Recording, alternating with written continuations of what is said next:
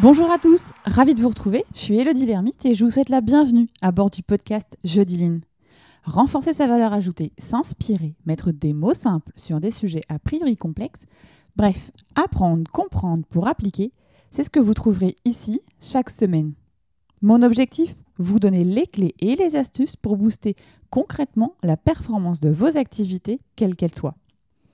Jeudi Line, c'est aussi entrer dans l'univers de ceux qui innovent, améliorent au quotidien en partageant avec eux, attraper leur essentiel, faire un pas de côté pour nourrir son propre voyage. Hyperline en action. C'est le titre du livre de mon invité d'aujourd'hui, Cécile Dijoux. Je l'ai contactée après avoir lu son livre et relu plus précisément un chapitre en particulier. Il m'a trotté en tête pour tout vous dire quelques jours, et c'est là que j'ai décidé de le contacter pour en parler de vive voix du chapitre sur les cinq sens du coach Lean. Dans cet épisode, Cécile partage avec nous son expérience et nous revenons bien évidemment sur le chapitre des cinq sens. Nous avons également évoqué la valeur client dans l'IT et l'essentiel alignement de la stratégie de l'entreprise avec la résolution de problèmes. Je ne vous en dis pas plus et je vous laisse reprendre part à notre discussion.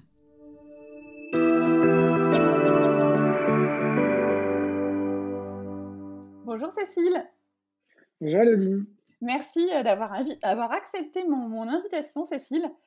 Alors Cécile, il y a un mot central euh, à intégrer pour te présenter, c'est vraiment le mot hyper. Ça c'est entre guillemets le mot hyper important je trouve. Euh, parce que hyperline c'est donc ton livre, hypertextual c'est ton blog, hyper IT, on va en discuter, mais avec l'univers du numérique que tu explores et que tu observes depuis à peu près ouais, une trentaine d'années. Et puis hyper rock aussi. Pour ceux qui ne le savent peut-être pas, euh, du coup, tu es aussi. Euh, bah, c'est le nom de ton groupe de musique qui s'appelle Super Normal. Donc vraiment, je trouve que c'est un hyper Cécile, euh, coach, auteur, conférencier, musicien, papa. Enfin, ça te, ça te va comme présentation? Ouais, c'est un peu, je suis un peu enthousiaste. Alors effectivement, il y a plein de choses que je fais et qui m'intéressent beaucoup. J'aime beaucoup la musique mais, pour le lean, c'est quelque chose de, plus particulier parce que j'ai, euh, bah, comme tu l'as dit, ça fait plus d'une trentaine d'années que je, travaille. Et en fait, j'ai un peu, comme tout le monde, été, euh, euh, comment dire, balancé d'un sujet vers un autre. Et puis après, quand j'ai eu la découverte, quand j'ai découvert le lean en 2011, bah, ça s'est arrêté. Et je me suis dit, bah, ça y est, j'ai trouvé mon sujet. Et, et ça a été une vraie révélation pour moi. Et je me suis lancé dedans avec beaucoup d'enthousiasme. Effectivement, j'ai lu beaucoup d'articles, j'ai interviewé plein de monde. Euh, initialement, mon, blog s'appelait, euh, euh, je sais plus d'ailleurs, Heavy Mental. C'était un jeu de mots à la noix parce que j'aimais bien la musique. Et, voilà, et, euh, j'ai changé de nom euh, pour hypertextual. Ça vient d'une citation d'un des auteurs du Clutrain Manifesto qui s'appelle David Weinberger et qui disait que euh, euh, donc c'est un des thèmes du Cloutren Manifesto, un bouquin de 99, qui, est des, des, vraiment un des piliers de la, culture web 2.0, qui disait euh, euh, hypertext subverte hiérarchie, les, le lien hypertexte, comment dire, subverte, contourne la hiérarchie. Et je trouvais ça admirable, et c'est à partir de cette phrase. D'ailleurs, c'était le, la tagline de mon, de mon article. Donc après, oui, effectivement, c'est des, choses un petit peu différentes. Super normal, j'avais appelé, j'avais appelé ainsi parce que je trouvais ça très drôle qu'en français, la signification soit complètement à l'opposé de celle de, de l'anglais. Euh, voilà, c'est vrai que j'aime bien ces, euh, euh, ces termes un petit peu, un petit peu forts. Ça correspond à mon tempérament très enthousiaste, j'imagine. Et donc, du coup, donc hyperline. Donc en fait, moi, je t'ai contacté après avoir lu donc euh, ton livre, donc euh, Hyperline, euh, donc Hyperline en action, qui est donc une série, donc parce que c'est le deuxième livre d'une série que tu as faite, qui est sur autour du numérique, donc l'ère du numérique. et donc, je dirais donc avant que je te parle de pourquoi je t'ai contacté, ce que je t'ai contacté pour un point bien précis au niveau de, de ton livre. Déjà, pourquoi euh, proposer une, finalement une série? Alors là, c'est deuxième, ça veut dire que peut-être il y aura un troisième livre euh, sur euh, la notion du numérique. Et alors le numérique, est-ce que c'est en lien avec la nécessaire transformation numérique qu'on a un peu vécu aussi de plein fouet ces derniers mois, on va dire? Mais pourquoi avoir lancé aussi une série là-dessus, en lien avec ces deux livres-là? Alors, en, fait, je me suis beaucoup intéressé, ben, parmi les différents sujets que, que j'ai traités, je me suis beaucoup intéressé entre les années 2009, disons, et 2011 à euh, ce qui était le, un petit peu l'ancêtre de la transformation numérique qu'on appelait l'entreprise 2.0. Et, euh, et, et, un peu avant ça, j'ai vécu entre 2005 et 2007 bah, l'explosion et l'avènement du, euh, du, du, web 2.0, les plateformes sociales qu'on regardait un peu naïvement comme un nouvel Eldorado de collaboration. J'ai un peu changé ma perspective depuis. Et voilà, c'était un sujet qui me passionnait beaucoup. Euh, euh, et, en fait, le fait de découvrir euh, le, le en 2011, je me suis dit, ben, je vais travailler à l'intersection des deux sujets, l'avènement du numérique et le management Lean et tout ce qu'il apporte, parce que moi je suis convaincu que ça reste une approche de management qui est très vertueuse. Et en fait, il m'intéressait, c'est cette intersection entre les deux sujets. Et initialement, euh, il ne devait pas du tout s'appeler Hyperlean, mon livre, et c'est euh, Michael. Il ne devait pas y avoir Lean d'ailleurs dedans. Il devait s'appeler Hyper Digital, je crois. Euh, pour le hyper, parce que comme, en fait le hyper résonne avec le, le, nom de mon blog, qui lui-même vient de, cette, de cette citation du Clou Train Manifesto. Et euh, je vais l'appeler hyper digital, et Michael Ballet m'a dit, bah non, euh, il faut qu'il y ait Lean dans ton titre. Du coup, je fais, ok, je vais l'appeler hyper Voilà, c'était un peu une boutade et c'est resté comme ça. Et donc, euh, ce hyper lean, c'est vraiment, je voulais vraiment rendre tangible cette intersection entre les deux sujets, à la fois l'avènement du numérique et le management lean, parce que pour moi, et, c'est le sujet du premier, euh, du premier épisode, qui s'appelle euh, Hyperlean, euh, ce que signifie l'avènement du numérique, c'est que le, management lean est, parfait en fait pour répondre aux impératifs de la transformation numérique. Et donc voilà pourquoi je, travaillais sur ces, à l'intersection de ces deux sujets. Donc le premier livre était assez théorique. Je ne vais pas dire que je le regrette aujourd'hui, mais je trouve ça pas particulièrement intéressant. Et du coup, je trouve que le deuxième est très complémentaire parce que je voulais qu'il soit très pratique et d'ailleurs, il y a pratique dans le nom du livre, Hyperline en action. Mm. Et ce terme action, ça vient des collections, je crois, de, euh, d'un éditeur d'ouvrages de, sur le logiciel. Je crois que c'est Aurélie qui appelle ses bouquins euh, euh Tatata en action. Euh. et du coup, j'aimais bien cette notion de, passer, de passer du savoir au savoir-faire. Mm. Et voilà, donc c'est le douzième ouvrage. Et je pense que le troisième aura un format différent, donc il s'appellera pas nécessairement Hyperline, mais j'ai bien avancé dedans. Et ça sera un format différent. Ah, donc ça veut dire qu'il y aura quand même bien bientôt un troisième alors. Oui, alors en fait, euh, donc j'ai rejoint Octo depuis un an. Et, chez Octo, euh, il, y a cette, il y a cette longue tradition de publier des livres blancs, des livres assez, euh, voilà, comment dire, qui, des livres avec, avec des convictions. Mm. Et, du coup, le, donc la, suite, ça s'appelle la Culture Kaizen, puisque ça fera partie de ces livres blancs de Octo qui s'appelle Culture quelque chose. Mmh. Donc, euh, dans l'équipe, dans la, tribu que j'ai rejoint chez Octo, on a publié Culture Flow euh, en 2021. Euh, il y a deux ans ou trois ans, on avait publié Culture Change. Et donc voilà, ça sera ma contribution aux publications Octo et ça s'appellera Culture Kaizen. D'accord. Bon, bah, c'est bien, on a l'information en limite en primeur là. et alors, donc moi, du coup, je t'ai contacté parce que dans Hyperline, il y a le chapitre 24, pour être très précis, pour ceux qui se disent je vais le lire, donc lisez-le de A à Z, mais moi j'ai quand même un peu beaucoup arrêté sur le chapitre 24 et avec celui qui s'appelle Les cinq sens du coach Lean. J'ai trouvé ça génial, le parallèle que tu as fait entre les cinq sens et le coach Lean.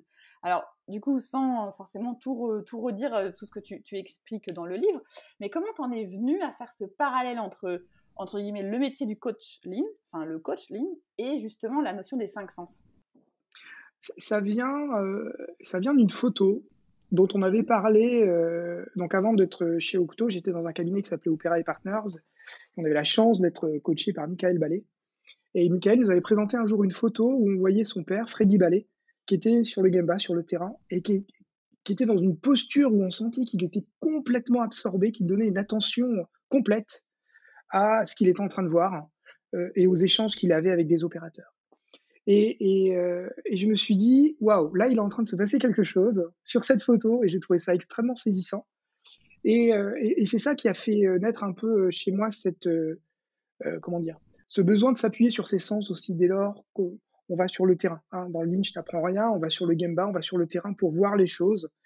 Euh, je sais que quand on va sur les usines, on va même les sentir au niveau de, s'il y a des odeurs d'huile ou de choses comme ça. Euh, et, et, ce que je voulais à travers, à travers cette, ce chapitre et ces cinq sens, c'est montrer combien dans le Lean on, a, porte une attention totale au contexte de travail. Mm. On n'est pas juste là pour, euh, pour, euh, pour vendre des slides ou pour vendre un accompagnement. On est vraiment là pour être complètement immergé dans le contexte. Et, euh, et, et, cette notion des cinq sens, pour moi, l'illustrait parfaitement. on va regarder, en fait, on va regarder ce qui se passe, comment est le poste de travail, et alors, si moi je travaille dans le numérique, donc on va voir le poste de travail du collaborateur, du développeur ou du testeur ou du designer. On va vraiment essayer de comprendre dans, dans quelles sont les conditions de travail. Quelle est la qualité des entrants? Est-ce qu'il fait des actions à valeur ajoutée? Est-ce qu'il perd du temps? Est-ce que euh, les conditions de, réussite sont claires pour lui? Est-ce qu'on peut les voir très rapidement? C'est une des premières choses qu'on va regarder. Est-ce que bah, les conditions de réussite sont très claires pour l'équipe aujourd'hui, ce qu'elles doivent réussir aujourd'hui, ce qu'elles doivent réussir cette semaine? Et pour nous, ce sont des choses extrêmement importantes parce que ça va vraiment nous permettre de nous immerger très rapidement dans le contexte des équipes. On travaille avec de nombreuses équipes dans de nombreux contextes et c'est très important pour nous de rapidement s'immerger dans ce contexte. Et là, on fait appel à nos cinq sens. Mmh. Et alors, quand tu dis justement, il faut être, par exemple, là, si je reprends la notion de visuel, donc le, oui. la vue, il faut que ce soit assez rapide, que ce soit visuel pour qu'on se rende compte. Alors c'est vrai que hum, quand je, discute aussi avec d'autres, avec d'autres personnes qui sont au balbutiement au début d'une démarche, par exemple, d'amélioration continue, ils vont, enfin la notion de, hum, il faut que ce soit visuel sur la notion de ligne de production. Ça semble clair pour tout le monde parce que euh, même sans ceux, sans ceux qui travaillent sur une ligne de prod, ils ont quand même un peu un visuel un peu et ils se disent bah oui on a tant de choses à produire par, euh, par équipe ou par journée. Mais alors, quand on transpose à de l'IT, ça, tout de suite, ça devient moins clair quand même. Là, euh, d'un point de vue exemple, qu'est-ce que tu pourrais partager euh, Dans l'IT, qu'est-ce que je pourrais donner comme exemple? Euh, bah, tout, simplement ça. Aujourd'hui, moi, j'accompagne une équipe dans un très très grand dispositif où, donc, quand, comme c'est une grosse organisation qui développe l'agilité à l'échelle, ils utilisent un Safe, un framework Safe, et ils utilisent des outils en ligne auxquels je férocement opposés. Euh, et, et, lorsqu'ils font leur point de synchronisation entre eux, ils ont des outils qui sont absolument illisibles, extrêmement complexes, euh, qui sont euh, le résultat de l'intégration de différents outils, je crois que c'est Giro.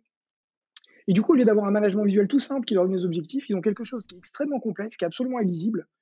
Et moi, quand je vois ça, je leur demande, mais qu'est-ce que vous devez réussir aujourd'hui et en quoi ce, cet outil-là euh, vous aide à, le voir? Ils sont incapables de répondre, bien évidemment. Et donc, on, va essayer, ça va être un, des sujets des prochains articles que je vais rédiger, mais on va essayer de simplifier leur champ d'attention pour leur dire ce que vous devez réussir, c'est simplement ça et ça. Et c'est pas cette espèce de, représentation graphique extrêmement complexe qui ne vous dit rien. Effectivement, lorsqu'on leur demande de regarder ça et de leur dire qu'est-ce qu'ils doivent réussir aujourd'hui, ils sont incapables de répondre. Et euh, c'est, comment il s'appelle, celui qui a écrit euh, l'INIT avec Mike Orzen. Mike Orzen qui disait que lorsqu'on regarde un tableau visuel, on devrait être capable de déterminer en deux secondes est-ce que l'équipe est en train de réussir et quels sont ses critères de réussite de. Et si le visuel ne donne pas ces informations-là, ben, ce n'est pas du management visuel, c'est autre chose. Et dans, le et, dans, l'IT, typiquement, c'est ça. Et ce qu'on voit, c'est que comme dans l'IT, on est dans un métier d'ingénieur, ben, les ingénieurs, ils aiment bien euh, l'engineering.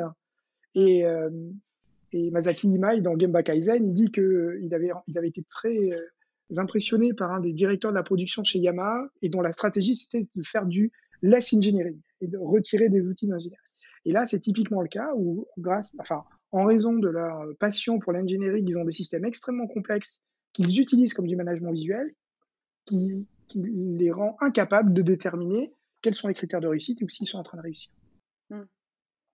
Mais, c'est vrai que malgré tout, même moi, hein, je veux dire, moi je suis pas du tout de l'univers euh, de l'IT, donc pour moi ça semble complètement nébuleux de me dire aujourd'hui une équipe IT, c'est quoi leur objectif à atteindre? Est-ce que ça peut être par exemple, je sais pas moi, de coder quelque chose ou de, faire une application? C'est vraiment, euh, ça, c'est, on a du mal à se projeter quand même. Hein.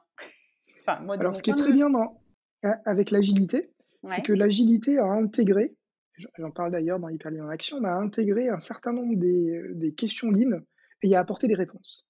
Et typiquement, euh, il y a un outil qui est formidable dans l'agilité que j'aime beaucoup qui s'appelle les user stories. Les user stories, ce sont des petits cas d'utilisation et ce sont des petites unités d'œuvre qui vont traverser le processus. Et le fait de s'organiser autour des unités d'œuvre qui sont ces user stories-là, ça va nous permettre de suivre la pièce. Et dès lors qu'on a la pièce, bah, c'est facile de suivre un petit peu son cycle de vie et de voir bah, si elle avance de façon nominale, est-ce qu'on a des problèmes de qualité, est-ce qu'on a des problèmes d'attente, est-ce qu'on a des gaspillages, tout simplement. Et là, on va pouvoir regarder les gaspillages à l'aune de cette unité d'œuvre. Et ça, ça donne un premier, euh, comment dire, une première euh, manette, un premier levier de saisie euh, de, de l'informatique, de se concentrer sur ce sujet-là. Et très souvent, d'ailleurs, dans les équipes informatiques avec qui on travaille, elles, parlent toujours du processus en planifiant le, le, processus, alors que nous, on va regarder la pièce qui va traverser le processus et on va regarder un processus de production. Et le fait, le fait de faire ce changement de regard, ça permet de nous sortir de la complexité de l'IT et de se repositionner dans la simplicité du ligne dans laquelle on a un flux de valeur une unité d'œuvre qui va traverser ce, flux de valeur, et on va voir cette unité d'œuvre, bah, quels sont les gaspillages auxquels elles sont soumises. Et là aussi, euh, avoir ce regard ligne, ça va nous permettre de voir tout de suite, bah, est-ce qu'il y a des retours, est-ce que la qualité des entrants est bonne, est-ce qu'on a des problèmes de qualité, est-ce qu'on a des attentes, euh, est-ce qu'on a des stocks, je peux vous garantir qu'on en a. Euh, voilà. Et donc, c'est cette, et du coup, l'agilité facilite grandement mmh. de, le, comment dire, la technique du regard ligne sur le monde informatique. Mmh. Alors donc du coup, donc là on a parlé donc de la vision. Là on voit bien. Louis et l'écoute, ça semble clair pour tout le monde, je pense. Parce que quand on va faire un gamba, on est vraiment sur l'écoute aussi et être capable d'écouter ce que nous dit euh, notre interlocuteur correctement. Ouais, alors l'écoute. Euh, Questionnement. Euh, l'écoute, il faut faire attention parce que euh, il y a des gens qui disent oui, oui, moi je questionne les personnes. Et en fait, quand on va sur le terrain, ils ont soit un questionnement fermé, c'est euh, tu pourrais pas faire ça, et donc là on n'est pas vraiment dans l'écoute, ou alors ne penses-tu pas qu'il faudrait faire ceci? Et là, on est dans la question, dans le questionnement interro-négatif. Et, et, là, on voit qu'on n'est plus du tout dans l'écoute. Ou alors, les personnes sont dans l'écoute pour se dire, je vais le laisser parler et après, je vais dire ce que je pense. Alors que, dans le livre, on est vraiment dans quelque chose de différent. Et je vais donner un exemple pour illustrer ça, qui moi un exemple qui m'a vraiment marqué et qui font la, noblesse de ce métier. J'accompagnais un, jeune dirigeant qui euh, travaillait avec euh, donc qui apportait du soin à des personnes qui étaient en difficulté. Ça pouvait être des, des handicapés, mais surtout des personnes qui avaient eu des trachéotomies et qui devaient, enfin qui avaient des appareils qu'on devait changer. Et, et pour ce, dirigeant, son problème stratégique numéro un, c'était comment faire pour faire monter, il était en pleine croissance, donc son, entreprise marchait très bien, et son problème stratégique, c'était comment faire pour former au plus vite les personnes qui intégraient son dispositif. Et donc, euh, j'avais dit, bah écoute, est-ce qu'il y a des personnes euh, Il me disait, ouais, euh, les nouveaux qui arrivent, ils sont formés par des personnes qui sont déjà là, et, et puis bah, ils disent, bah il y a des, des, personnes qui les accompagnent et qui les forment pas bien, et en fait, ils n'ont pas l'impression de comprendre. Par contre, il y a une personne qui s'appelle Marthe, et quand ils travaillent avec Marthe, ils passent une demi-journée avec elle, et ils sortent, ils sont vraiment ravis. Et ils ont appris de trucs, ils ont compris quelque chose.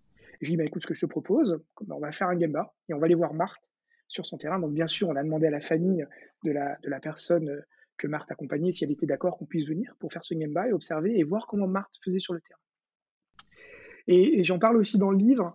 Euh, et en fait, euh, donc Marthe, elle, euh, donc c'était un jeune homme d'une trentaine d'années qui avait eu un accident de moto 15 ans plus tôt, et donc qui était, qui n'était pas du tout autonome. Et donc quand on est arrivé, Marthe a dit, bah, je, vais, lui faire la toilette. Et donc le, jeune homme ne parlait plus, et donc c'était assez compliqué de, communiquer avec elle. Elle disait, bah, voilà, je vais vous montrer comment je fais la toilette. Et donc, elle disait, ben voilà, je commence par les mains. Et donc, elle disait, ben, je déplie bien les mains et je fais très doucement. Et je lui dis que je vais, euh, que je vais lui faire la toilette. Et, le jeune homme s'appelait Sylvain. Et elle me dit, je suis pas sûr qu'il comprenne, mais je sens que quand je lui parle, il délie ses muscles. Et le fait de lui parler, il se détend, il délie ses muscles et moi, je peux bien le laver. Et quand je le lave, je sèche bien entre les doigts pour éviter qu'il développe des champignons, parce qu'après, ça lui fait des rougeurs, des champignons, et c'est vraiment douloureux pour lui. Et puis, elle disait aussi, euh, je, je, lui touche l'épaule, comme ça, il sait que je vais lui lever le bras pour nettoyer ses et en fait, ce qui était fascinant dans l'explication de Marthe, c'est que chaque geste qu'elle faisait, elle expliquait pourquoi elle le faisait. En fait, c'était un standard. Elle nous a présenté un standard. Elle disait, voilà, première étape, je fais ceci, et je fais comme ça, et je vérifie bien que j'ai plus d'eau. Deuxième étape, je vais lever le bras. Et une fois qu'elle avait fait sa, toilette, on a dû sortir, mmh. et quand elle a terminé, on est revenu. Et ensuite, elle nous a parlé, et elle nous disait, ben, En fait, quand je fais la toilette, c'est aussi important pour moi de parler d'une voix calme pour le détendre, parce que comme ça, il va détendre ses muscles et je vais pouvoir vraiment bien le. Et, ensuite, elle, a posé sa main sur son épaule alors qu'elle nous parlait, et Sylvain s'est endormi. Et on a trouvé ça vraiment euh, très euh, émouvant parce que c'était à la fois c'est à la fois une très grande professionnelle, mais c'est à la fois quelqu'un d'une très grande humanité. Et, et le fait d'avoir de, voir ça et de l'entendre nous parler alors qu'elle faisait ce geste, bah, j'ai dit à Ramon, qui était le directeur, bah voilà, maintenant tu sais pourquoi Marthe, c'est la meilleure formatrice. Mmh. Et euh, j'avais trouvé ça très émouvant et, c'est quelque chose qui m'avait vraiment marqué. Mais je parle de cet épisode aussi dans le livre. Donc du coup, ceux qui veulent en savoir plus, ils peuvent aussi aller retourner là-bas. Exactement. Mais du coup, la, notion effectivement de, de standard, ça c'est hyper intéressant aussi. Et hum, être à l'écoute être à l'écoute de, ceux qui font, qui font quelque chose aussi de particulier et voir aussi comment après on peut aussi l'influencer, le diffuser euh, euh, aussi euh, par rapport aux autres via la formation ou, via des, retours d'expérience aussi. Ça, c'est hyper intéressant aussi. Et là, ce qui était fascinant, c'est que c'était ben, le, dirigeant qui est allé voir Marthe et son objectif, c'était de comprendre comment elle faisait pour bien le former. Et là, il a vraiment bah, il lui a vraiment laissé l'espace pour s'expliquer, pour expliquer chacun des gestes. Et, c'était une écoute de très très grande qualité. Et comme Marthe, elle se sentait euh, bah, en toute, euh, comment dire, dans un, safe space, on a mis un ouais. ce terme, un, endroit dans lequel elle sait qu'elle est en sécurité, bah, elle a pu s'ouvrir et expliquer l'ensemble de ces éléments. Et, là, c'était vraiment pour le coup une écoute très active qui nous a permis de voir quelle était la, de craquer le geste. Oui, bah oui, d'autant plus, ouais, effectivement. Et c'est vrai qu'aussi la notion de, bah, de, de, préparer en amont, parce que effectivement, dans, encore plus dans l'exemple que tu, que, que, tu as partagé, enfin, on ne peut pas arriver dans une famille comme ça et de dire on va faire un Gemba aujourd'hui. Enfin, non, c'est important quand même de préparer en amont. Et je pense que oui, bien sûr, ça a été préparé avec la famille. c'est tout ça aussi qui fait que ça crée aussi un environnement euh, qui faisait aussi que la personne aussi était, euh, était euh, à l'aise. et puis alors après, alors du coup, donc tu passes à l'odorat. Ouais, l'odorat, j'aime beaucoup cette, cette image qu'ont les informaticiens. Ils parlent de code smell. Code smell, c'est du code, il le regarde, il dit hum, là, il y a quelque chose qui pue. là, y a, là on, peut avoir des bugs et, euh, et du coup, euh, c'est plutôt l'idée de se dire ah là, il y a un truc qui est pas très net et j'ai creusé ce sujet et je suis sûr que je vais trouver quelque chose. Ouais. Et euh, ouais, donc du coup, c'est quand même un peu. Enfin, alors c'est vrai que je suis une femme, alors je peux le dire, mais c'est un peu comme l'intuition féminine, ce qu'on dit, quoi. Ouais, alors. Non, euh, ce qu'on voit... Non, non, ce qu'on voit souvent comme intuition, mmh. c'est. Euh, euh, Matthew Crawford en parle dans son livre Contact.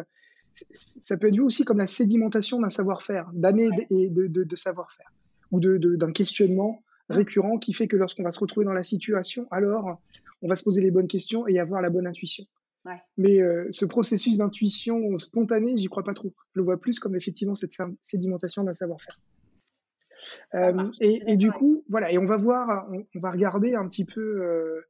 Ah, là, il y a quelque chose qui est pas net, et je pense que si on creuse, on va pouvoir trouver quelque chose.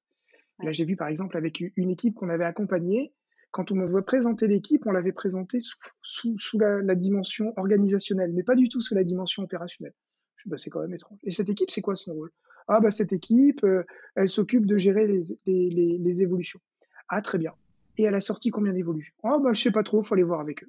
Et en fait, à chaque fois qu'on questionnait les personnes et qu'on leur demandait, euh, bah, c'était une équipe informatique, vous avez sorti combien d'évolutions Oh, moi je sais pas trop, il faut voir avec un tel, un tel. En fait, on s'est rendu compte qu'en cinq mois, ils en avaient sorti zéro.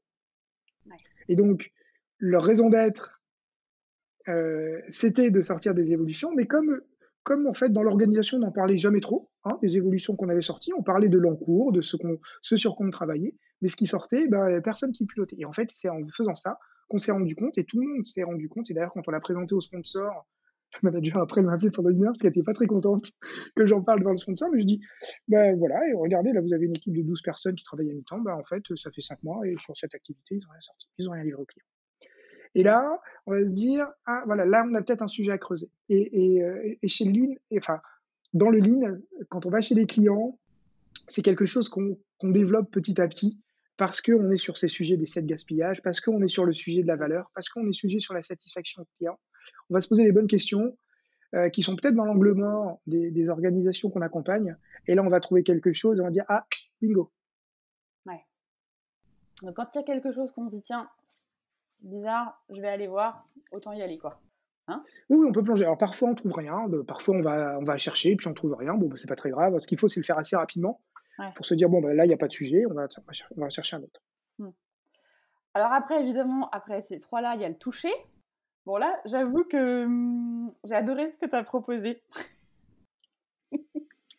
ouais, c'est le, c'est la pièce, c'est le sens de la, de la pièce en fait. Et dans le Lean, on adore ça. On adore voir les, euh, on adore voir les tickets, on adore voir les bugs, on adore voir euh, les problèmes de qualité, on adore voir les retours des clients, parce que ce sont des choses tangibles, ce sont des choses spécifiques. Et, j'ai mis longtemps à le comprendre, euh, et, je l'ai compris après la lecture de Toyota Engagement Equation, c'est un livre de, euh, de deux Américains qui s'appellent Ernie et... Attendez pas?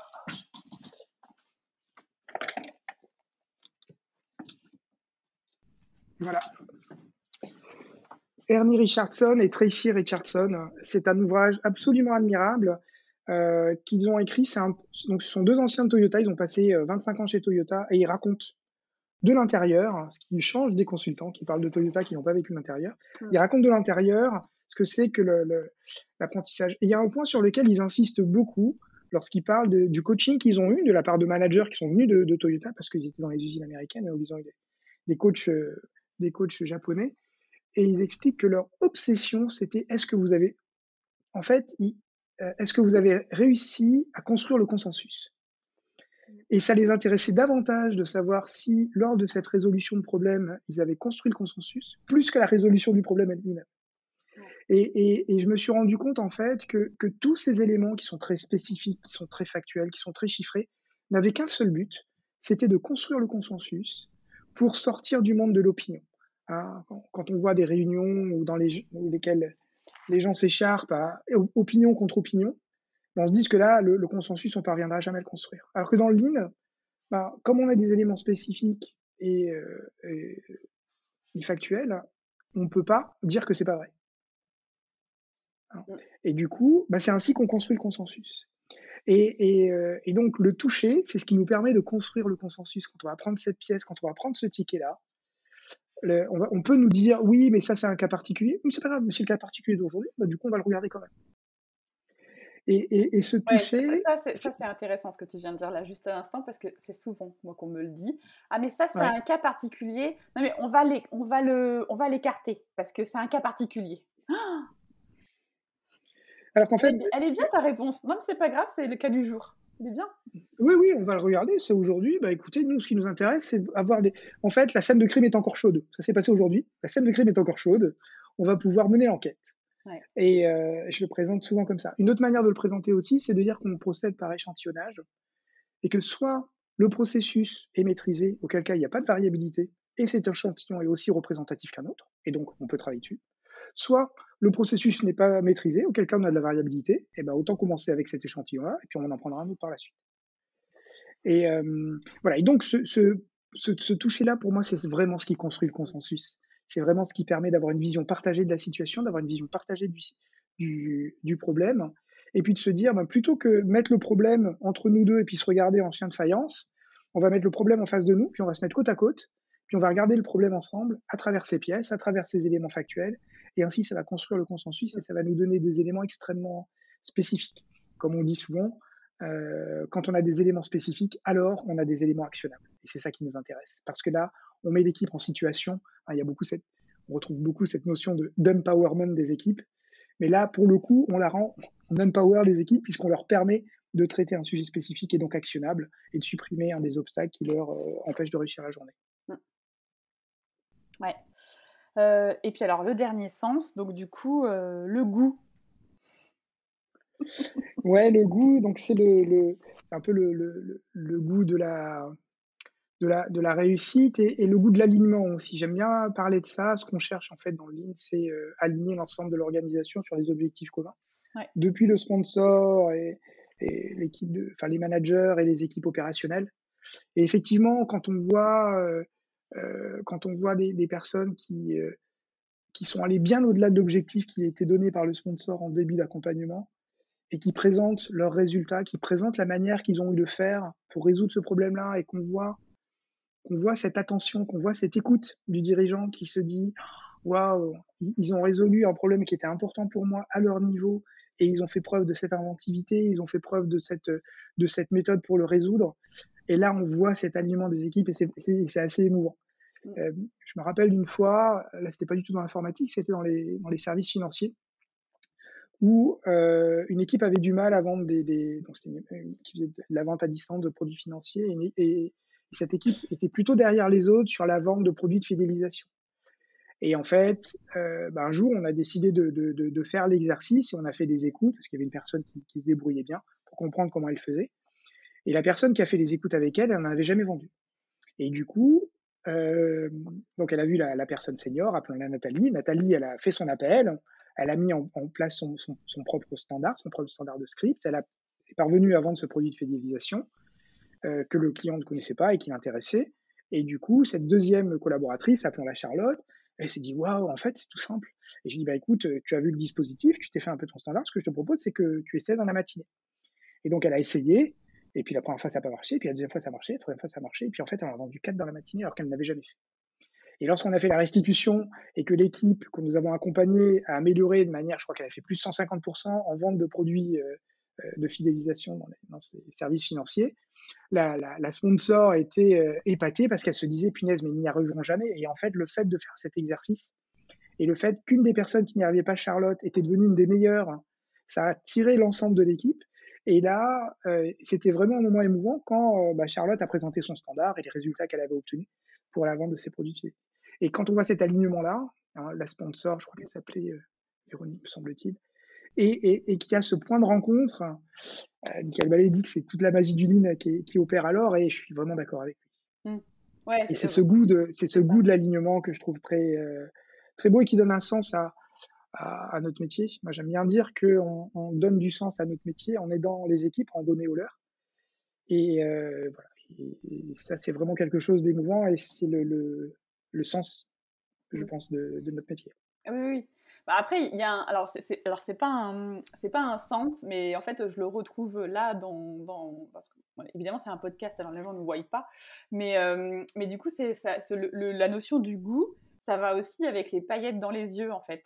Parce que quand on parle, il y a toujours, on a toujours ce, côté un peu banane où on se dit oui, alors on est parti de ça et à la fin il y avait ça et ils ont réussi. Il y a, quelque chose qui, qui, a opéré et on en parle toujours avec une avec ce, ce côté un peu de passion. Et enfin, si tu écoutais tous les, toutes les interviews que j'ai faites sur ce podcast, à chaque fois, à la fin, je sais pas pourquoi, mais le mot passion revient toujours un peu. Parce que vraiment, il y a ce côté, euh, effectivement, la notion d'humain qui est au milieu et qui fait que le. Moi, c'est vraiment ça, c'est quand tu as mis. Enfin, je vais juste te, citer ce que tu as mis dans ton livre, c'est le goût subtil et magique de l'alignement de l'organisation, c'est vraiment ça. Parce que finalement, quand on voit que la personne qu'on a accompagnée elle a été finalement au-delà de, de, bah, de, de, ce qu'elle pensait faire, et eh ben il y, y, a un petit côté de se dire c'est c'est on a on a on a accompagné cette personne là on l'a elle s'est dépassée elle, elle, en a pris conscience et là euh, elle est partie et ça enfin elle peut du coup à son tour entre guillemets ben partager ça aussi quoi. Il y a ce côté aussi ouais, de partage quoi. Et, et, en fait je, je, pense que le caractère euh, très émouvant de, de, de, ces euh, accompagnements en ligne vient du fait que le, le PDCA, la, la, la boucle du PDCA, euh, est, est, assez proche de la boucle du storytelling. C'est-à-dire, on a, euh, on a une personne, un héros qui veut accomplir quelque chose, qui veut réussir quelque chose, et puis il y a des obstacles devant lui, il y a un grand méchant euh, qui s'appelle, je sais pas, la non-qualité, ou qui s'appelle les attentes, et puis, ben, l'équipe va apprendre à l'affronter, va l'affronter, et puis elle va voir le résultat.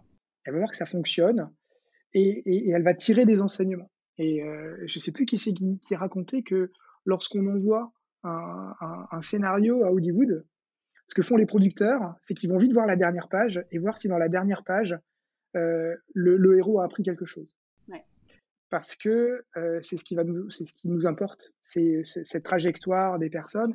Et voilà, je trouve que d'une certaine manière, faire un accompagnement en ligne, accompagner une équipe, c'est un peu comme du storytelling et on peut le voir un peu comme un film de Hollywood. Et, et voilà, j'aime bien le voir comme ça et je trouve ça très, euh, très fun et très émouvant. Ouais. Mais ce qui peut être aussi intéressant, c'est que le côté un peu storytelling, on peut s'en servir à la fin d'un projet. Et justement, dans, la, dans le côté à chaque fois, dans le côté célébration, enfin, c'est pas un côté, c'est un aspect important, la célébration, qui est souvent squeezé parce que bah, on n'a pas le temps ou finalement hop, mais c'est important de célébrer et de se dire on est parti de là, on est arrivé là, comment on a fait, les difficultés qu'on a eues, quels apprentissages on a fait. Et effectivement, c'est, un, bon storytelling, ça peut être aussi un, bon partage finalement, un bon partage de, de parties d'expérience et de choses comme ça. Ouais. Voilà, c'est pour cela que moi je suis très euh, accro à ce goût de, de l'apprentissage et de la ligne. Et, et, donc du coup, moi je reviens là sur parce que là on a fait les cinq sens, euh, on, a, on, a, on a déroulé les cinq sens. Et je reviens dans les différents exemples que tu as, que as partagés. Donc, du coup, tu as travaillé en IT, tu as travaillé en finance, et euh, donc notamment la, la personne qui voulait vendre la partie fidélisation. Euh, c'est hyper intéressant parce que ça permet aussi de se rendre compte que le lean n'est pas dédié que euh, aux usines de production. Hein c'est valable pour tout le monde.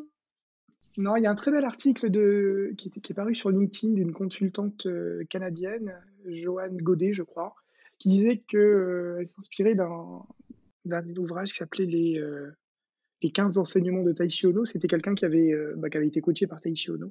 Je me rappelle plus de son nom, j'ai fait la chronique de son bouquin sur mon blog. Et qui explique qu'on le, on peut voir le Lean comme un système scientifique de gestion d'un flux de valeur. Et du coup, elle dit, quelle que soit l'activité, dès lors où vous avez un flux de valeur avec une demande d'un client ou d'un usager, si on est dans la fonction publique, alors vous pouvez, euh, vous pouvez appliquer le Lean parce que vous allez avoir euh, des étapes, vous allez avoir de la qualité, vous allez avoir des, euh, des attentes et, et tous les, toute l'analyse des gaspillages du Lean s'applique et on peut mettre ça en place. Et moi, j'ai fait du Lean avec, donc indépendamment de ma carrière en IT, je travaille deux jours par mois où j'accompagne des jeunes dirigeants de, du CJD de Bordeaux. Et donc, j'ai travaillé dans une douzaine de différentes, d'activités différentes. Je fais du soin à la personne, j'ai accompagné quelqu'un qui, travaille dans la communication, quelqu'un qui travaille dans la vente de véhicules, euh, un climaticien, un charpentier, enfin toutes sortes de métiers, et à chaque fois le lean s'applique. Et à chaque fois, on a des résultats euh, très significatifs. Mmh. Oui, parce que la, méthode est la même, simplement, bah, encore une fois, là, on revient sur euh, qu'on peut avoir. Et on a tous un client, en fait. Exactement dès lors qu'on a un client et un flux de valeur, eh bien, on peut porter le regard lean. Euh, et, une chose qui est fascinante et qui m'est apparue euh, il n'y a pas très longtemps, il y a quelques jours, c'est que, euh, et je vais écrire un article là-dessus parce que ce, point de rencontre me fascine. Je suis très fan de Nassim Taleb. Et dans Antifragile, Nassim Taleb parle de via negativa. En fait, il explique, c'est que il est très difficile d'apporter une méthode qui va résoudre un problème. En revanche, euh, il est beaucoup plus facile de montrer euh, les choses qu'il ne faut pas faire. Et donc c'est pour ça, plutôt que de dire je fais telle chose et ça marche, c'est de dire je ne vais pas faire telle chose parce que je sais que ça ne marche pas. Et donc c'est une approche par soustraction, hein, plutôt qu'une approche par ajout, plutôt que rajouter des choses, on va soustraire. Et je trouve ça euh, très très intéressant. Et en y réfléchissant, je me suis dit mais punaise, mais Taishi Ono, c'est tout ce qu'il fait. Quand il a dit qu'on va s'intéresser au gaspillage et qu'on va supprimer les gaspillages, il a cette approche dont parle Nassim Taleb de via negativa, à savoir qu'on ne va pas rajouter des éléments, mais on va en enlever, on va en soustraire au système afin d'enlever tout ce qui ne fonctionne pas. Et c'est ça qui va faire que le système va marcher. Et je, trouve ça d'une, c'est tellement intellectuellement, c'est tellement puissant. Je trouve ça admirable. Oui, bah euh, oui, effectivement, tu as raison. Je veux pas dire. mais, je vais, euh, je vais épiloguer là-dessus. Je vais faire un article là-dessus parce que je pense que l'idée est très intéressante. Oui, bah du coup tu me, le, tu, me tu me le diras, comme ça je le repartagerai, parce que là ceux qui sont en train de nous écouter, si ça se trouve euh, l'épisode est parti avant que tu aies écrit ton article, sauf si tu l'as écrit pendant Noël, puisqu'on est juste avant. et du coup, ben, ils vont être frustrés, ils vont se dire mais où est passé l'article? Oui, là c'est l'idée principale, je pense que l'article après on va, on va épiloguer, mais je trouve cette idée vraiment très intéressante. Et alors, Et si on revient donc du coup, donc ça fait donc plus de 30 ans, donc tu, tu, baignes dans l'univers du numérique, donc du lean et du numérique. Et donc aujourd'hui, ça fait que 10 ans. Hein. Oui, ça fait que 10 ans. Mais bon, ça fait quand même 30 ans que tu baignes quand même dans le numérique. Et donc du coup, de tout ce regard-là que tu as, de toutes tes, différentes, de toutes tes différentes expériences, quels écueils, enfin, qu'est-ce que toi tu te dis, tiens, attention là, il faudrait justement être plutôt dans la soustraction et pas dans l'addition? Alors, euh, comment expliquer ça? J'ai une manière un peu brutale de l'expliquer, et c'est une citation d'un ancien président de Peugeot qui disait que euh, pour se ruiner, il y a trois approches. La première approche, c'est par le jeu, euh, et c'est la plus amusante. Mmh. La deuxième approche, je suis désolé, c'est pas du tout, c'est un petit peu macho et c'est un peu déplacé. La deuxième approche, c'est par les femmes et c'est la plus agréable, donc on va l'éviter, on va dire qu'il n'y en a que deux. Et la troisième, et c'est la plus sûre, c'est avec les ingénieurs. Et en fait, je pense que le plus grand problème de l'informatique aujourd'hui, c'est la sur-ingénierie. C'est-à-dire que euh, pour régler un problème simple, on va mettre en place des systèmes extrêmement complexes. Et euh, jusqu'à l'avènement du 2011 a été vraiment un tournant très important il y a eu deux ouvrages très importants, le design, enfin l'ouvrage qui parlait du design thinking, et puis le Lean Startup, où là on a arrêté de se dire, on va arrêter de, de, de, créer des systèmes pour créer des systèmes, mais on va se mettre depuis la perspective de l'utilisateur et on va faire, euh, on va lui rendre les services qu'il a besoin. Et, et ce changement-là, c'est le changement de la transformation numérique. On a arrêté de construire des systèmes euh, complexes et on s'est mis euh, et on, on s'est dit, on va construire des choses qui importent à nos utilisateurs. Et donc, le, péril principal de l'informatique, c'est un petit peu moins le cas aujourd'hui, c'était vraiment le cas dans les années 2000, c'est la suringénierie. Et donc, la question que je me pose tout le temps, c'est OK, qu'est-ce qu'on est en train de faire? Elle est où la valeur client? Et comment simplifier le champ? Là, c'est l'exemple que je donnais tout à l'heure avec cette équipe qui travaillait avec des outils extrêmement complexes qu'ils utilisaient comme support visuel de leurs réunions, qui leur donnaient aucune information, mais ils étaient d'une certaine manière rassurés parce qu'ils utilisaient l'outil euh, qu'il faut utiliser, alors qu'on pouvait avoir un regard beaucoup plus simple en se posant des questions beaucoup plus directes mais là, ils étaient beaucoup moins à l'aise avec parce que c'est un peu brutal en fait. On va juste regarder la valeur qu'on livre et parfois les personnes sont assez, euh, sont pas trop à l'aise avec ça. Donc ils préfèrent se dissimuler dans la suringénierie, euh, qui selon moi dissimule un grand nombre de, de. Mmh. Et, ça m'amène à la question que je, enfin, alors que j'ai pas réussi à correctement formuler, mais bon, il y en a qui vont me comprendre. C'est que là, avec le Covid, euh, il y a eu, bah, évidemment, on a eu une émergence du télétravail, euh, wouhou, c'était parti. Donc euh, de là, en fait, il y a eu beaucoup d'interfaces qui a été faites avec bah, l'équipe IT, dans tous les sens, on va dire. il y a eu plein de solutions qui ont été trouvées. du coup, là, il y a eu énormément d'interfaces qui ont été faites entre les équipes et les équipes IT pour trouver des solutions. Et hum, donc forcément, à un moment, l'équipe IT était dans la proposition de proposer, proposer, proposer pour trouver des solutions à tout.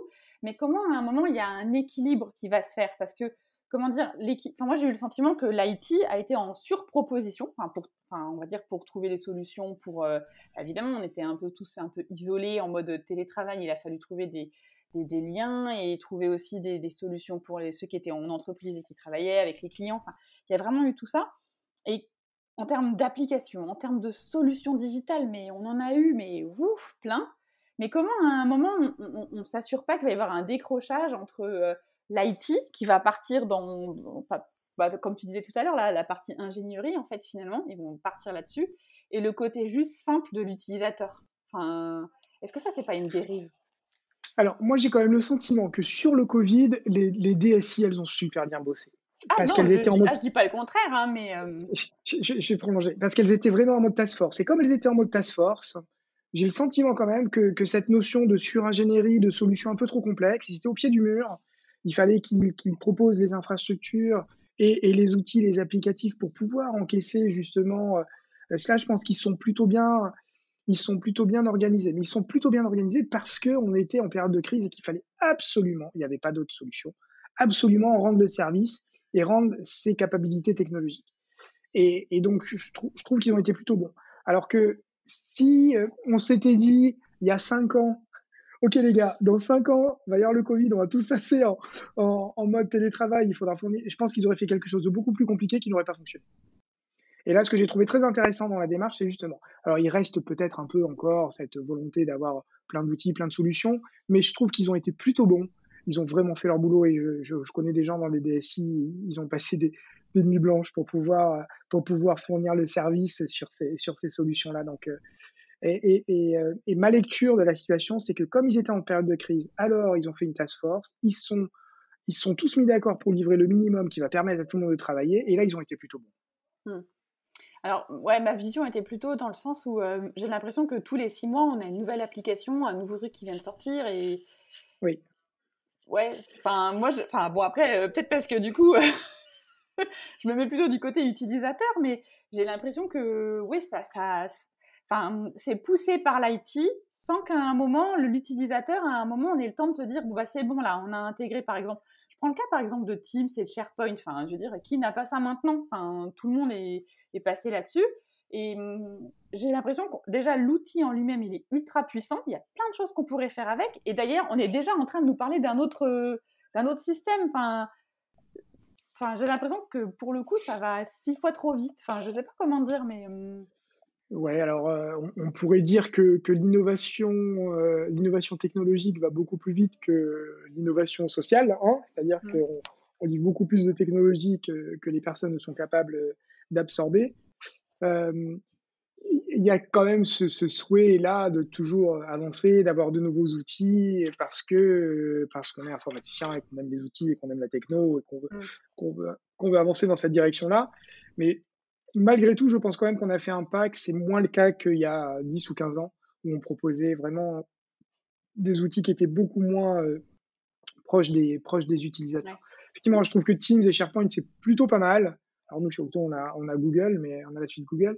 Et effectivement, je trouve que ce sont des outils qui sont plutôt pas mal, même s'ils ils ont trop de notifications et, de choses comme ça. Je ne sais pas si au niveau de, votre équipe informatique, ils travaillent avec, euh, euh, avec des, utilisateurs euh, avec qui ils vont pouvoir expérimenter ces, ces nouveaux outils? Ah si, si. Enfin, moi, personnellement, oui. Mais je dirais que quand on en discute, euh, quand on est, euh, quand on est avec d'autres, quand je suis avec d'autres personnes qui sont pas dans la même boîte, euh, que moi, hein, c'est certains ont un bout d'infos, d'autres en ont un bout, enfin découvrent, enfin il y a ce, ce côté, enfin c'est vraiment le côté, enfin entre guillemets, on a l'impression que l'IT va plus vite que nous.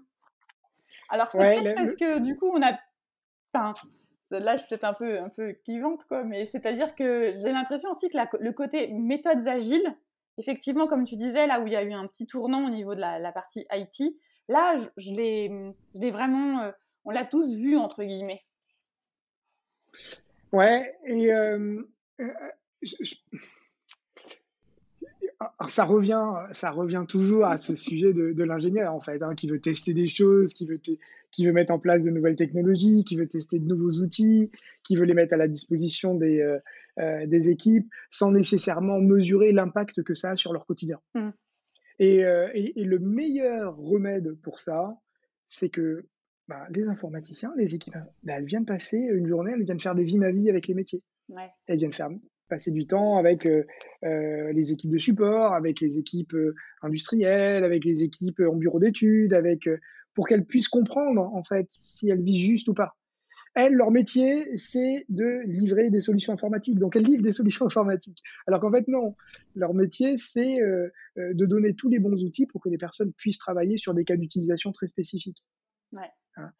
Et euh, la, question qui se pose aujourd'hui, c'est comment ils peuvent aider à apporter des, solutions et des produits innovantes. Mais s'ils veulent vraiment, si les DSI veulent apporter ces solutions innovantes aux équipes métiers, il n'y a pas d'autre moyen que de sortir de son bureau d'études et d'aller sur le terrain et voir ce que font vraiment les, équipes métiers. Parce que là, elles, réaliseront vraiment quels sont les problèmes euh, opérationnels, les problèmes au quotidien auxquels sont confrontées les équipes, plutôt que de les travailler en chambre en disant Ah, il y a ces nouvelles techno, on va leur refourguer ça. Euh, et, et, là, là encore, la réponse du Lean, et c'est une réponse aussi qu'on a dans, dans l'UX, c'est d'aller euh, faire des vies ma vie et de comprendre sur le terrain ce dont les personnes ont besoin. Mais là encore, les, directions informatiques grandissent et évoluent dans cette direction. On n'y est pas encore euh, partout, mais c'est une tendance quand même qui est assez significative depuis, depuis 10 ans. Puis il faut aussi que nous, en tant qu'utilisateurs, comme je disais tout à l'heure, faire un ticket, quoi. Enfin, entre guillemets, lever la main et de dire bah tiens, j'ai pas compris ça, tiens, bah, qu'est-ce que c'est que ça? Et, et, ça fera aussi un, enfin, de remonter finalement la, la, difficulté quoi. Ouais, mais si l'équipe métier a pas compris, ça veut dire que l'outil qu'on leur a donné c'est pas le bon. Parce que normalement, dans la vision idéale, l'outil idéal c'est le moteur de recherche de Google. Hein on y va, c'est tout à fait simple. Alors bien sûr, tous les outils peuvent pas être comme ça, mais et ça résout un vrai problème. Et donc, euh, dès lors qu'on se pose la question sur quelle est l'utilité de cet outil, ça veut dire qu'ils n'ont pas compris quel était notre métier. Hmm. Et pour ça, bah, il y a le Gemba. Et on va voir nos utilisateurs, quels sont les problèmes qu'ils rencontrent dans leur euh, métier de tous les jours. Et ça, encore une fois, je pense que ça se fait de plus en plus. Oui, tout à fait. Ouais, c'est ça, ça c'est certain. Euh, alors, je, reviens sur, je change complètement de, sujet, mais parce que c'était un sujet qui te tenait aussi à cœur euh, quand, on a, quand on a préparé euh, cet échange. Et donc, la notion de lien entre la vision stratégique et les problèmes rencontrés. Et donc, finalement, le, la notion d'importance et le rôle de chacun dans l'amélioration continue au quotidien. Ça, c'était un sujet sur lequel tu m'as dit Ah, ça, il faut absolument qu'on en parle.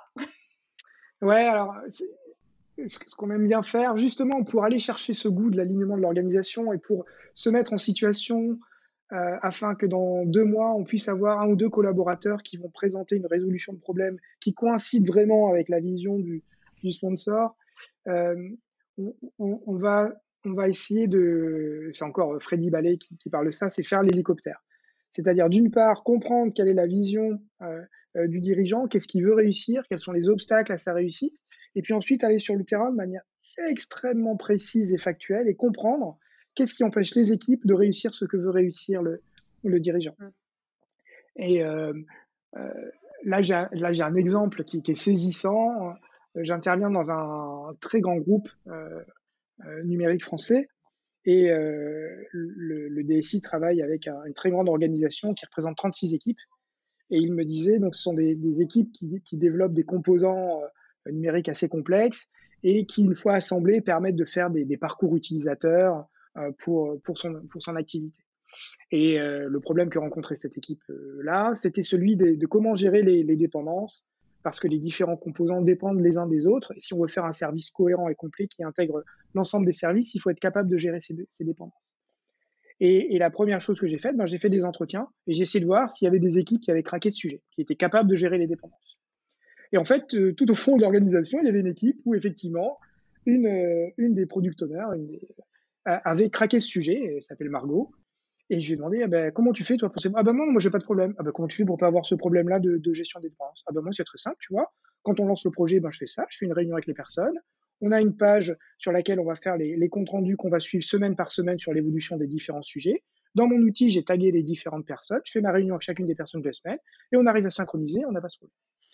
Et du coup, je suis remonté voir le DSI et je lui ai dit, euh, on va l'appeler euh, Bill. Bill, est-ce que tu sais que Margot, ton problème de dépendance, elle l'a craqué bah non, Je savais pas qu'il y avait une équipe qui avait craqué. Bah si, et non seulement elle l'a craqué, mais en plus elle a une méthode très structurée, elle a un standard, pour régler le problème. Et du coup, non seulement elle l'a fait une fois par coup de bol, mais elle le fait à chaque fois et c'est reproductible. C'est très bien organisé, je peux te présenter. Et donc, c'est pas la peine d'aller chercher des gens très intelligents à l'extérieur. Tu as des gens très intelligents au sein de ton organisation qui ont résolu ton problème principal. Ce qui est embêtant, c'est que tu n'es pas au courant. Ouais. Et du coup, euh, ben, du coup, Bill a dit, ben, euh, ben, si le système de Margot fonctionne, on va l'essayer sur d'autres équipes, et si ça marche, ben, ça va devenir notre système pour gérer les dépendances. Et cet alignement-là, c'est parce que j'ai fait l'hélicoptère, en fait. C'est parce que j'ai essayé de comprendre vraiment ce que voulait réussir Bill et qu'est-ce qui l'empêchait de réussir. Là, en l'occurrence, c'était la gestion des dépendances dans les développements de ces différentes équipes et le fait de voir qu'il y avait une équipe sur le terrain avec une personne qui avait un dispositif qui était euh, standardisé reproductible, qui réglait ce problème-là. Et le fait de connecter les deux, eh ben voilà, ça nous a permis de créer cet alignement et de se dire, euh, ben, euh, on a créé des connexions là où il n'en existait pas. Et cette personne-là réglait ce problème qui, était très intéressant. Et ce, lien vraiment entre la direction et l'opérationnel, c'est aussi une des grandes satisfactions du ligne qui nous permet de parler à la fois avec des personnes très opérationnelles, euh, là, en l'occurrence, c'est dans les méthodes agiles, donc il faut connaître un peu les méthodes agiles, mais j'en fais depuis 15 ans, donc je suis plutôt à l'aise. Et le, problème que rencontre le dirigeant.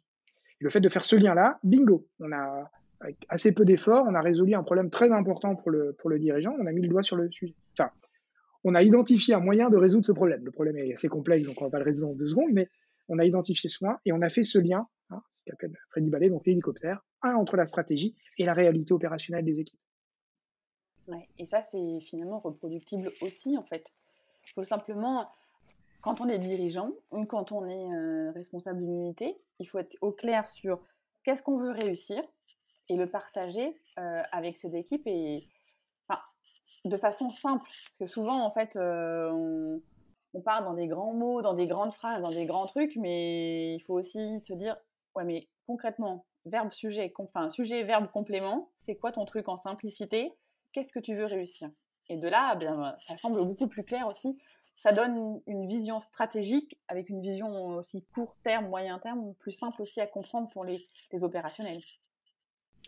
Ouais, tout à fait. Et d'ailleurs, c'est une citation de l'ancien CEO de Visa International, s'appelait D. Ward Hawk, je crois, et qui disait euh, une vision simple euh, va permettre euh, aux collaborateurs d'avoir une comment dire, de, de, mettre en place des, des, systèmes qui vont gérer entre eux, qui seront complexes et qui vont permettre de résoudre ce problème-là. Alors que si on a une vision très complexe, bah, les personnes ne sauront pas trop comment faire et vont, vont aller dans des, dans des solutions un petit peu simplistes qui va empêcher de répondre à ce sujet-là. Donc, la, la, être capable d'énoncer clairement la vision avec euh, verbe complément et rajouter des chiffres. si on n'a pas de chiffres, c'est compliqué d'avoir la vision. Pas faux. Euh, ça va permettre aux équipes de se concentrer sur les bons sujets. On revient sur cette notion d'attention et on revient sur cette notion des cinq sens pour se donner une pleine attention aux sujets qui sont vraiment importants pour le dirigeant. Mais si le dirigeant souhaite que les équipes se mettent dans disposition, c'est à lui d'être très clair dans le message qu'il va donner euh, et, et, sur les critères de réussite de ce qu'il veut réussir pour sa direction, pour son organisation. C'est top, parce que la boucle est bouclée finalement. On est revenu au début, les cinq sens, la vision, tout est lié. Tout à fait, exactement. Exactement. on, est revenu au, on est revenu aux cinq sens et ça, cette, euh, c'est aussi, euh, j'aime bien ce terme d'attention et le link, ça, ça permet aussi de, de d'éveiller cette nécessité chez les collaborateurs, d'être en pleine attention. Michael Ballet, encore lui, il dit s'assurer que les personnes, quand elles parlent, elles ont enclenché une vitesse. Euh, je trouve ça très drôle. Euh, et, qu'on est dans l'attention et qu'on réfléchit et qu'on regarde ce qu'on a autour de nous. Top. Bah, merci beaucoup, Cécile, en tout cas pour. Euh, Eh ben, avec grand plaisir, Elodie. Merci à toi. J'avais, euh, j'avais une dernière question. J'avais une dernière question. C'était plus personnel. Euh, parce que, donc, ce que je disais au tout, tout début, en fait, euh, avec le côté hyper Cécile, où finalement, et puis même, tu m'as aussi fait progresser dans, dans, dans la préparation de, de, cette, de, cette entre, de cet épisode, parce que finalement, tu es quelqu'un qui est de l'écriture et donc qui a besoin de, d'écrire. Donc, il y a le côté le blog, il y a le, les côtés écrire des musiques, y a écrire des paroles de chansons. C'est vraiment important pour toi l'écriture. Et en quoi, dans, dans, ton quotidien, écrire, ça te, ça, ça t'aide? Est-ce que ça t'aide d'écrire dans ton quotidien, dans ton, oh dans ton Dieu, rôle oui. de toi, de, de lean aussi, euh, d'accompagnant? Oh mon Dieu, oui, ça m'aide pour plusieurs choses. J'ai commencé à écrire parce que j'étais plutôt frustré dans mon, dans mon activité, parce qu'il y avait plein de choses que je voyais et qu'on aurait pu faire différemment et qu'on ne faisait pas différemment. Mmh. J'étais un peu sous le joug d'une direction un petit peu standard. Et, euh, et, du coup, le fait d'écrire, ça m'a permis de, voilà, de relâcher un peu la, pression et de, et de, de, de, dire, enfin, de dire ouvertement euh, toutes les dysfonctions que je voyais autour de moi. Et donc ça, c'était un premier élément. C'est quelque chose qui me soulage. Le deuxième élément, mais ça, j'allais dire, c'est presque une pulsion pas trop positive, presque négative. Mais le deuxième élément, et ça, c'est extrêmement important, et je pense que tous les consultants devraient le faire, à la fin d'une mission, d'un accompagnement ou d'un projet, le fait d'écrire, ça nous permet de métaboliser l'histoire. Ma femme travaille dans le social, elle aime bien ce terme de métaboliser, je le trouve très puissant. C'est vraiment une assimilation complète et totale de ce qui s'est passé.